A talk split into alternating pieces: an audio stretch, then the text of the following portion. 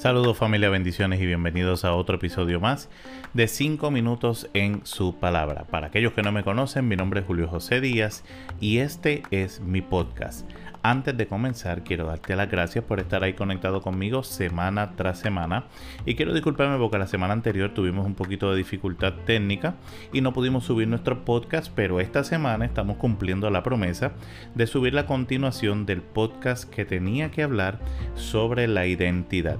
Y para darte un poquito de repaso, la semana pasada estuvimos hablando sobre la importancia de yo reconocer que no solamente soy creación de Dios, sino que hay algo más importante y trascendental que pasa en mi vida, que es el encuentro con la figura de Cristo y el reconocer a Cristo en mi vida hace que yo pueda trascender de ser solo su creación a comenzar a ser un hijo de Dios.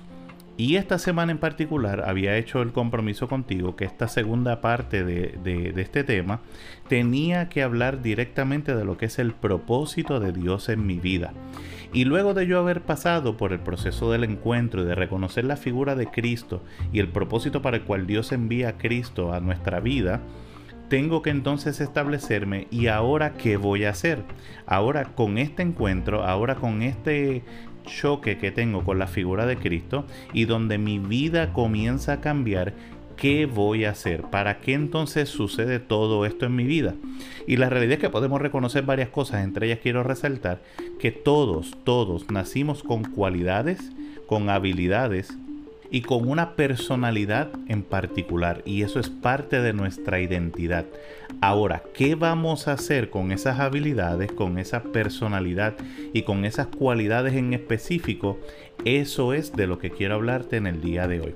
La realidad es que la palabra de Dios eh, habla en el texto precisamente Romanos 12.2. Es uno de mis textos favoritos.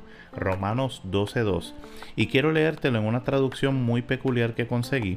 Eh, se llama The Message. La traduje directamente desde el inglés para poderte compartir lo que esta versión dice, que me parece que es absolutamente poderoso y tiene que ver con lo que es tu propósito en Dios. Y dice de la siguiente manera, entonces, esto es lo que quiero que hagas, que Dios te ayude. Toma tu vida cotidiana y ordinaria, tu vida de dormir, comer, ir a trabajar y caminar, y colócala ante Dios como una ofrenda. Abraza lo que Dios hace por ti y reconoce que es lo mejor que puedes hacer por Él. No te adaptes tanto a tu cultura que encajes en ella sin siquiera pensar. En cambio, fija, su, fija tu atención en Dios. Serás cambiado, y escucha bien, serás cambiado de adentro hacia afuera. Reconozca fácilmente, reconoce fácilmente lo que Dios quiere que usted haga y responde rápidamente a diferencia de la cultura que te rodea, siempre arrastrándote a un nivel de inmadurez, Dios saca lo mejor de ti, desarrolla madurez y te forma para bien.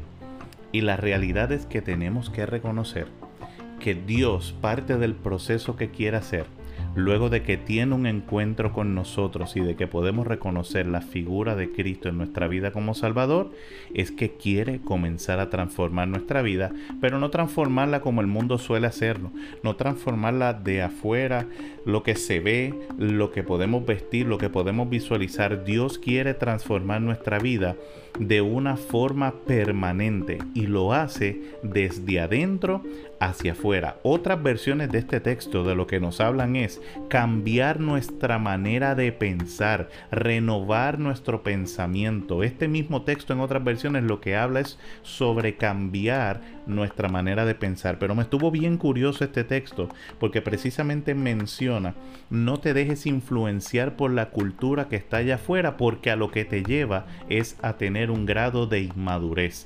Y yo no sé si esto te hace sentido con lo que estás viendo y lo que está pasando allá afuera. Todo lo que estamos viendo allá afuera, todas estas manifestaciones y estas protestas a veces fuera y sacadas de proporción, lo que muestran es un grado de inmadurez. Pero cuando Dios transforma nuestra vida, hace que nuestra vida vaya madurando, vaya siendo transformada, vaya siendo renovada hasta el punto en que podamos entender cuál es la voluntad de Dios. Hay otras versiones que dicen para que podamos conocer la voluntad de Dios, que es buena, agradable y perfecta. Pero mira cómo lo dice esta traducción también, que se llama la versión amplificada. También es una traducción en inglés y la traduje español para que pueda hacernos sentido con lo que estamos hablando. Dice, y no te conformes con este mundo por más tiempo con sus valores y costumbres superficiales, sino sé transformado y cambiado progresivamente a medida que madures espiritualmente con la renovación de tu mente. Pero escucha, enfocándote en valores piadosos y actitudes éticas para que puedas probar, probar por ti mismo cuál es la voluntad de Dios, lo que es bueno, lo que es aceptable y lo que es perfecto y cierra el texto diciendo en su plan y propósito para ustedes. Así que sencillamente lo que necesitamos hacer luego de entender que no solamente somos parte de su creación, sino que hay un vínculo entre padre e hijo que se abre a mi vida a través de la figura de Cristo, es saber y reconocer que tengo que poner delante del Señor mi vida como te leí en el primer texto, en la primera versión, tengo que poner mi vida delante de la presencia de Dios como si fuera una ofrenda y estar dispuesto a reconocer que Dios tiene algo mejor para mí que lo que el mundo puede ofrecerme. Entonces comienzo a tener una relación con Él, comienzo a vincularme con Él entendiendo que hay dos cosas importantes que necesito hacer para poder relacionarme con Él. Uno, tener periodos de oración. Los periodos de oración son el momento en que tengo comunicación con, Dios. Y segundo, tengo que vivir leyendo y aplicando lo que dice su palabra a mi vida para que las reglas y las costumbres del mundo no sean las que rijan mi vida y no me adapte a lo que está sucediendo afuera, sino que mi vida se mantenga perpetuamente restringida, atada y ligada a lo que dice la palabra del Señor. ¿Cómo puedo reconocer el propósito de Dios en mi vida? Necesito conectarme a Él yo no voy a poder decirte cuál es el propósito de Dios para tu vida. Yo sí te puedo decir que cada habilidad, cada característica, que tu forma de ser tiene una razón por la que Dios la diseñó y Dios la puede utilizar.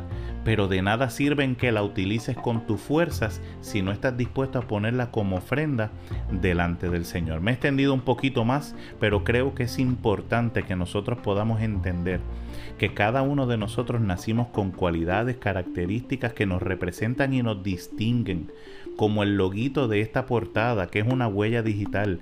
Cada uno de nosotros somos distintos, pero quiero que entiendas que aún siendo tan distintos, formamos parte de un mismo cuerpo y de un solo cuerpo, en el que cada uno de nosotros contribuye y aporta con algo en particular. ¿Qué es ese algo que Dios quiere hacer contigo y a través de ti? solamente te lo va a revelar su Espíritu Santo a través del periodo de oración y de la lectura de su palabra. Sobre todas las cosas reconoce en este tiempo en el que estás viviendo y en el que estás escuchando este mensaje que el primer paso que tienes que dar para que Dios pueda manifestar su propósito en ti es el abrir tu corazón y reconocerlo como tu Señor y Salvador. Así que voy a hacer esta oración creyendo y sabiendo. Me he extendido un poquito más y te pido disculpas porque sé que mi compromiso contigo es hacerlo de forma breve y, probablemente lo más cercano a cinco minutos. Pero me parece que es importante el que aprendamos a definir nuestro propósito en el Señor porque este es el punto de partida para que nuestro día a día sea basado en aquello que Dios espera de nosotros. Tenemos que recordar que en algún momento tendremos que rendir cuenta. Y no quisiera que nos encontrara como aquel hombre que estuvo dispuesto a enterrar el talento. Yo quiero ser de aquellos que estuvo dispuestos a multiplicarlo y hacer lo que tenía que hacer para que no solamente mi vida cambie, y mi vida sea beneficiada, sino para que la de otros también así lo sean. Padre eterno, Padre bueno, te adoramos y te bendecimos y te doy gracias por cada uno de los que me está escuchando. Gracias por los que tengo alcance, Señor, a través de estos medios. Te pido, Padre, en este momento que tú te le reveles, Señor. Inquieta su corazón, inquieta su vida. Primero, para que puedan reconocerte como único y exclusivo Salvador, para que puedan entender que a través de ti, a través de la figura de Cristo, es como único pueden alcanzar la salvación. Segundo, para que puedan saber que a través de la oración y que hagan el ejercicio práctico de la oración y de la lectura de la palabra, para que se conecten contigo. Y tercero, para que su vida comience progresivamente a cambiar, a madurar y a revelarse poco a poco el propósito tuyo para su vida. Si este mensaje ha sido de bendición para ti, quiero despedirme y darte las gracias por estar ahí conectado. Ayúdame a compartirlo. Suscríbete a este podcast. Suscríbete aquí para que puedas recibir la notificación cada vez que lo subo. En la descripción de este podcast te voy a dejar mi información de las redes sociales y mi número de WhatsApp para que me puedas escribir y puedas saber sobre ti y si hay alguna petición de oración, alguna necesidad o algún tema que te gustaría que habláramos, me lo puedes ahí escribir. Disculpa por haberme extendido un poquito más, pero creo que era necesario, eres importante y creo que va a ser de bendición para tu vida. Te bendigo en el nombre poderoso de Jesús.